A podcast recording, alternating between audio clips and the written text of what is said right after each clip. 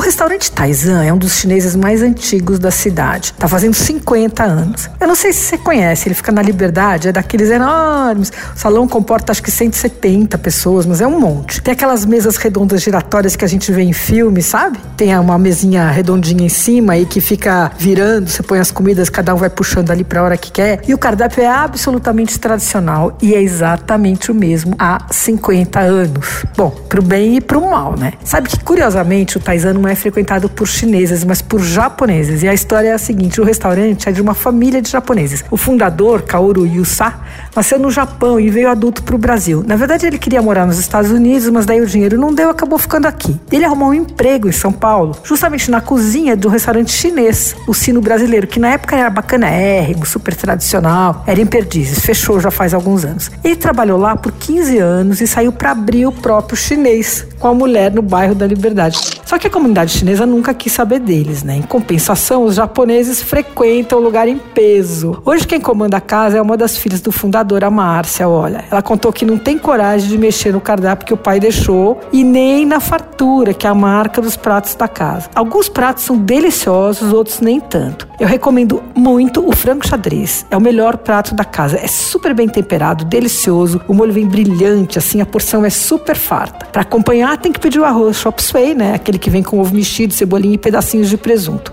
O rolinho primavera é diferente. Ele é gostoso do recheio, mas ele é achatadinho. E a explicação deles é que a massa é artesanal. Eles fazem tudo na casa, então ele não fica aquele redondo, durinho.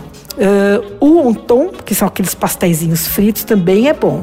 E a banana caramelizada, que é um clássico de restaurantes chineses, é das boas no Taizan. Imperdível. O Taizan não deve abrir tão cedo uh, durante a pandemia, mas segue firme no delivery. O cardápio está no site, que é restaurantetaizan.com.br. E eles têm um delivery próprio. Você ouviu? Fica aí. Dicas para comer bem em casa, com Patrícia Ferraz.